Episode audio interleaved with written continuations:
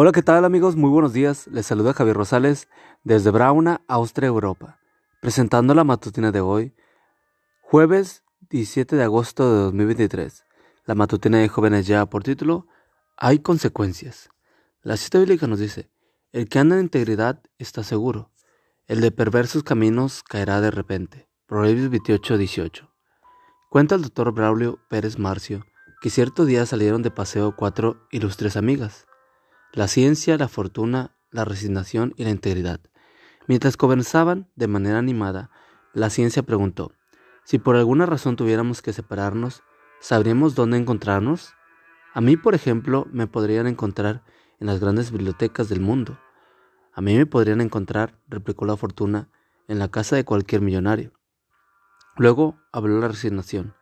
Me podrían encontrar donde quiera que haya gente incapaz de vencer la adversidad. Entonces todos los ojos se posaron en la integridad. ¿A ti dónde podremos encontrarte? Con tristeza la integridad respondió, a mí, quien una vez me pierde, jamás vuelve a encontrarme.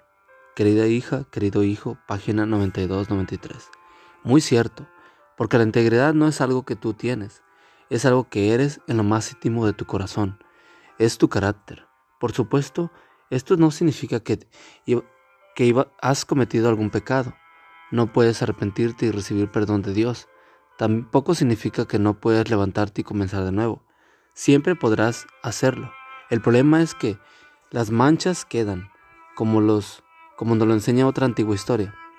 Es el relato del niño con mal carácter al que su papá le dio una bolsa con clavos, con la instrucción de que por cada mala acción clavara un clavo detrás de la puerta y por cada buena acción sacara un clavo. El primer día le fue muy mal, le tocó clavar 20 clavos, pero luego comenzó a portarse bien. Uno a uno sacó los 20 clavos y contento fue a avisarle a su papá. Entonces el papá aprovechó para enseñarle al jovencito una lección que nunca olvidó. Te felicito por tu esfuerzo, hijo mío, pero hay algo que debes aprender. Sacaste los clavos, pero quedaron los hoyos. Así sucede cada vez que hieres a alguien. Aunque te arrepientas y seas perdonado, las cicatrices quedan, algo parecido a lo que le pasó al rey David después de cometer adulterio con Betsabé. Se arrepintió profundamente y Dios lo perdonó, pero los huecos, las consecuencias, quedaron. Así de malo es el pecado. Padre amado, en medio de este mundo de pecado, quiero conservarme puro como José en Egipto y fiel como Daniel en Babilonia. Ayúdame a lograrlo. Amigo y amiga, recuerda, que Cristo viene pronto y debemos de prepararnos y debemos ayudar a otros también para que se preparen, porque recuerda que el cielo no será el mismo si tú no estás allí. Nos escuchamos hasta mañana. Hasta pronto.